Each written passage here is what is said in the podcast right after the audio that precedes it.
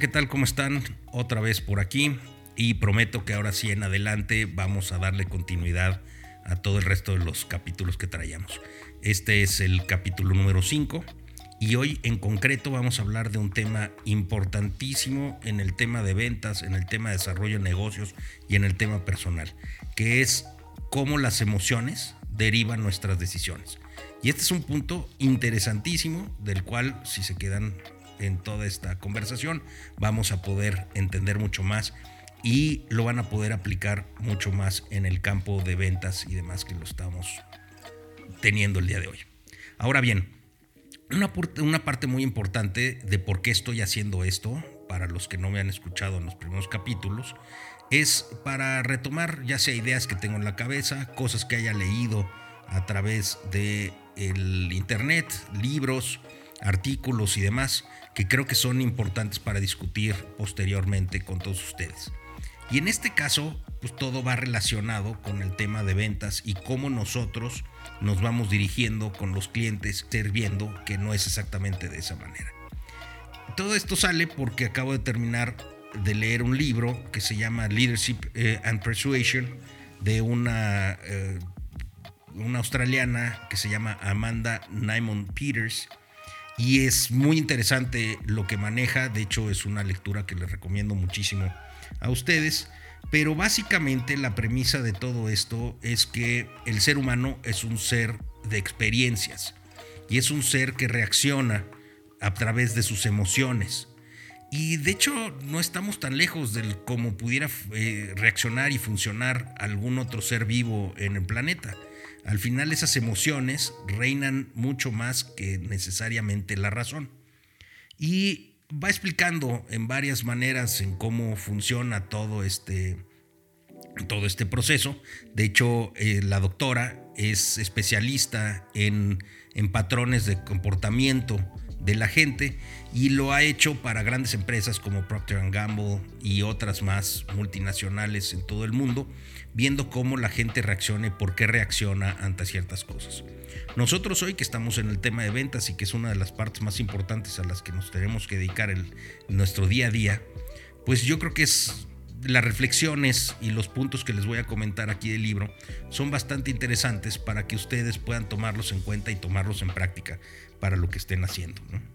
Generalmente empieza, empieza esta práctica o este tema diciendo que nosotros dedicamos mucho tiempo en cuando estamos aprendiendo un proceso o algo en el mismo proceso y dejamos a un lado las cosas más importantes que deben de formar parte en ese proceso. Y, entonces la premisa es que para tener esa experiencia en cualquier cosa de lo que quieras hacer, lo que realmente tienes que buscar son micro o pequeñísimas este, mejoras todo el tiempo. Y la realidad de la otra parte es que nosotros en general no somos buenos influenciando a la gente. Es decir, cuando tú estás enfrente de un cliente, tú te tienes que asumir en tu rol de líder. Y ese rol de líder es muy importante para que haya una cierta empatía del otro lado y para que ese cliente que tenemos enfrente diga, ah, pues sabes que tiene valor lo que esta persona me está diciendo, lo que sea que le estemos diciendo. Entonces, nosotros tendemos a todo pensar y racionalizarlo. Es decir, hacemos nuestras presentaciones de lo que sea y vamos presentando, primero que nada, las razones por las cuales nuestro producto, nuestro servicio es el que más vale la pena. Es decir, estamos racionalizando las decisiones, la persuasión que estamos tratando de hacer con las personas. Eh, por ejemplo, hacemos checklists, le hacemos explicaciones lógicas de por qué este producto es mejor que el otro, vamos dando datos, datos duros de por qué sí y por qué no. Pero lo que no hemos entendido es que las personas no tomamos necesariamente en cuenta como primera instancia en la toma de decisiones la parte del, razonamiento, de las cosas concretas y lógicas, sino que los seres humanos en general tomamos decisiones basadas en las emociones. Es decir, qué me hace sentir, qué pensé, qué hago. Y piénsenlo de esta manera. Nuestro cerebro funciona así. porque nuestro cerebro funciona y racionaliza todas las cosas a partir de esas emociones. Es decir, un, un aroma, este, cualquiera que sea, por ejemplo, de café, chocolate y demás, te puede transportar a una memoria y esa memoria empieza a cobrar forma a partir de las emociones. Es decir, nosotros no vemos o una imagen nítida de nuestras, de nuestras memorias, ni vemos un libro escrito y las letras que corresponden a eso, sino es una combinación de estas cosas y sobre todo las experiencias, como, como ya lo han hablado o escuchado hablar en muchos otros lugares, las experiencias son las que definen, es decir, por ejemplo, tú vas a un restaurante, y este ejemplo lo pongo muchísimo, tú vas a un restaurante y si es un restaurante, la comida puede ser buenísima, pero si la atención fue mala, el lugar este, olía feo, las mesas no estaban bien servidas, el pan y las otros, este, las salsas o las cosas que tengan alrededor de la comida tampoco es positiva, tu experiencia en general va a ser mala y tu recuerdo no va a ser agradable. En cambio, si todo a partir de esas micro experiencias, a partir de esos micro detalles, este, fue consecuente, generalmente vas a poder tener una mejor experiencia o tú considerarla como una mejor experiencia que, este, que en otra situación. En este contexto, nosotros debemos entender que la emoción y el razonamiento realmente pues, se van conjuntando en algún punto. La emoción para entenderlo de alguna manera, son todos los procesos relacionados con el cuerpo, con todo lo que nosotros somos físicamente. Y la razón, digamos, es todo lo cognitivo, lo que va y lo que pensamos y demás. Nosotros tenemos un pensamiento emocional que realmente ese pensamiento emocional es la plataforma para aprender, para la memoria, para tomar las decisiones y para la creatividad. Y hay gente que se inclina un poquito más a lo emocional y habrá otras personas que se inclinen un poquito a más a un, pensamiento racional. Sin embargo, el emocional es mucho más importante. En este contexto, en esta forma, la emoción siempre va a venir primero, ese sentimiento siempre va a ser primero, porque es, como les explicaba, es como funciona nuestro cerebro. Y una manera muy interesante de cómo entenderlo es, imagínense que tenemos un, estante, ¿no? En donde ponemos nuestras copas de vino. Las copas de vino en general y demás son esas las racionalizaciones, son los detalles, son, es la información de facto que estamos teniendo sobre cada una de las cosas. Pero esas por sí mismas, si no hubieran los estantes, no pudieran existir. Es decir, se caen, se caen y se rompen cuando caen en el piso. Y, en, y los estantes son las emociones. Es en donde, sobre las emociones, es donde pones esos, esos este, bloques racionales sobre lo cual vas construyendo. Entonces, si tienes una base fuerte emocional, vas a poder soportar también muchísima más información racional. Así es como realmente funciona nuestro cerebro y cómo, vamos pensando. La emoción más que la lógica son las que afectan nuestras decisiones y eso lo tenemos que entender. Las emociones nos llevan a nosotros a la compra y la lógica después es la que justifica esa compra.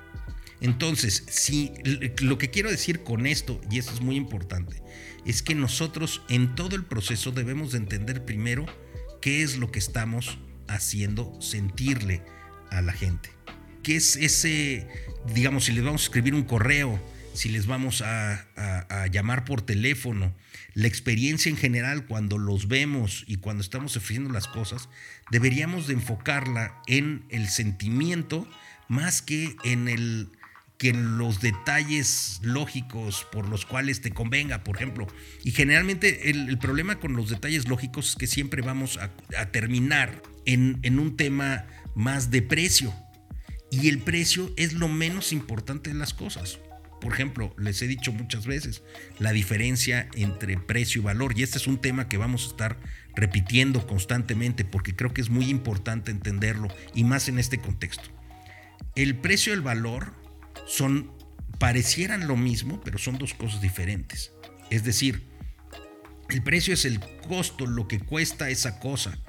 este, es decir, la suma de todos sus materiales, el costo de la manufactura, el costo de la entrega y el, la ganancia que lleva el intermediario. En cambio, el valor es mucho más allá de. Y uno de los ejemplos muy importantes que siempre pongo es, por ejemplo, en la marca Apple. Apple hace estos productos que te los vende primero emocionalmente, no es el producto y no te vende las especificaciones de cuánto tiene y demás. Si ven en todos sus comerciales y en toda su comunicación corporativa, lo menos importante son las especificaciones. A ver si es bueno, si te dicen, por ejemplo, esta cámara es cinco veces más importante que la otra, pero no te van llenando de datos, sino que primero te presentan esto es todo lo que puedes hacer y ya te dicen después, ah, porque es cinco veces más grande o más potente o más este, lo que sea que, los otros. Oye, es que mira, con este chip, no te no, primero no te dicen, ah, no, es que este chip tiene estas características y te llenan de, información que no te sirve, sino que al contrario, lo que primero te dicen, no, pues es todo lo que puedes hacer. Y entonces, por ejemplo, pues si eres este, una persona de negocios, o si eres un creativo, o simplemente oye, quieres compartir momentos con tu familia, primero te los ponen, conectas desde esa parte emocional y te dicen, y lo puedes hacer porque, entonces ahí ya conectan con ese cerebro racional o con esa parte racional de nuestra decisión, porque nuestro chip tiene estas condiciones, es mucho mejor y demás. Entonces ahí también te están justificando por qué necesitas esa cosa. Tómenlo en cuenta y háganlo ver. Creo que es algo que de esta cierta manera se presenta o, se puede pensar que es lógico, pero no lo usamos en nada. Es decir, ni en la manera en la que estamos atacando a nuestros clientes a través de cualquier medio, ni en la manera en la que nosotros nos presentamos con estas personas. Este, tenemos ese sentido en el cual creemos una, una emoción y con el cual creemos algo más. Y no se trata nada más del producto o el servicio que nosotros estemos vendiendo en el momento, se trata también de nosotros como personas. ¿Cómo nos vamos a ser memorables? ¿Cómo me voy a presentar yo como un experto en la materia que estoy diciendo? Y no se trata, el ser experto, y eso me ha pasado muchísimo a mí en lo personal, no es necesariamente el que sepas muchas cosas. Por supuesto que es importante el saber muchas cosas y te van llevando hacia, hacia poder hacer algo, digamos, eh, te van llevando a eh, tener mucho más tablas en una cierta en un cierto momento. Pero digamos lo que quiero lo que quiero decir es que el conocimiento nos va a dar esa estructura para que estemos enfrente de la gente y podamos entender mejor las situaciones. La experiencia, es decir, el haber tratado con muchos clientes, poco a poco nos va a dar esa tranquilidad de, poderlos, de poder platicar con un cliente, de poder entender qué es lo que está enfrente, de poder saber qué es lo que necesita o no. Entonces, tenemos que ser memorables, pero también tenemos que ser parte de esa emoción es decir, le podemos decir un montón de cosas, pero si al final del día termina siendo, oye, este cuate es bien aburrido, pues no se van a acordar de ti. O sea, es decir, la prueba máxima es que si tú salieras, te se acuerden de ti. Ah, pues sabes qué, soy Sergio, hago esto, te conocí en este lugar, me pareció, o sea, me pareció al hablar contigo esta y esta y estas cosas. Pero si lo dejamos así o somos muy planos, o no llegamos a la parte de las emociones, como les he estado platicando el día de hoy, ahí es donde se rompe todo. Entonces, tómenlo en cuenta, ¿no? O sea, el mensaje que nosotros tenemos que, tomar en cuenta es que tenemos que pensar cómo nosotros hacemos sentir a la gente, ¿no? Y justamente se hizo un estudio en donde la gente va recordando las experiencias y sobre todo las personas mucho más conforme a los, lo que le hicieron sentir más que a las cosas. Es decir, este, si tú te sentiste bien arropado y demás, y además tomaste el tiempo para que se acordaran de ti y tuvieran esa información de ti y de tu producto extra, vas a tener mucho más posibilidades de poder estar cerrando y vendiendo. Y entonces yo creo que también todo esto, simplemente en nuestro lenguaje, es como se pudiera mejorar. Es decir, si tú nada más le dices, oye, ¿sabes qué? La próxima llamada que te voy a hacer es para cerrar el trato, ahí le estás volviendo súper racional y mucho menos temas. En cambio, tú podrías cambiarle la manera en la que estás dirigiéndote en cada una de las interacciones que tienes con un cliente de otra manera. Por ejemplo, puedes saber, oye, ya descubrí una manera en la que te puedo resolver el tema A, B o C que tengas. Este, te puedo, sabes que encontré una opción en donde vas a pagar mucho menos y además te va a convenir más. Encontré otra opción en donde el justamente lo que tú querías y tú necesitabas, o sea, tienes que involucrar a la persona en la parte emocional, porque si nada más le dices, oye, ¿sabes qué? Hay un crédito que tiene las condiciones más buenas del mercado, te va a decir, pues, ah, está bien. Porque recuerden también, y eso es un tema que vamos a ver después, que las personas nos tenemos que ir educando en la toma de decisiones. Es decir, no sabemos al principio tomar decisiones y tenemos que irnos educando poco a poco. Pero ¿cómo empieza esa toma de decisiones? ¿Cómo empieza el que nosotros guardemos y tengamos la atención del cliente a través de las emociones? Y bueno, realmente con lo último que me quiero con lo que quiero cerrar el día de hoy es que recuerden que la gente te recuerda por cómo los hace sentir. Y pónganlo así, o sea, pónganse en su familia a ver las personas que realmente han marcado una diferencia en su vida, generalmente son las que te hicieron sentir algo. O sea, es decir, tanto bueno como malo. A, los, a lo mediocre, generalmente eso se va olvidando. Es decir, si haces una lista de tus primos, oye, ¿cuál es el primo que mejor me cae, al que último que me cae, o de la familia de tus tíos, tus tías, lo que sea? va a suceder ese ejemplo. Entonces, tómenlo en cuenta, hay que empezarlo a practicar en todo lo que estemos haciendo y con mucho gusto, como siempre, estoy para servirles. Vamos a poder estar trabajando mucho más y por lo menos dos a tres días a la semana voy a estar grabando este tipo de contenido para que lo estemos repasando. Pero muy importante, aquí en la plataforma en donde lo van a, eh, lo van a escuchar, por favor, mándenme comentarios y no necesariamente el comentario es, ay, estuvo muy padre, muchas gracias, sino que lo que voy a tratar de hacer es que se vuelva un momento reflexivo en el que todos lo podemos utilizar y que nos funcione para el día de mañana. Muchas gracias a todos, tengan un buen día y nos vemos en la próxima.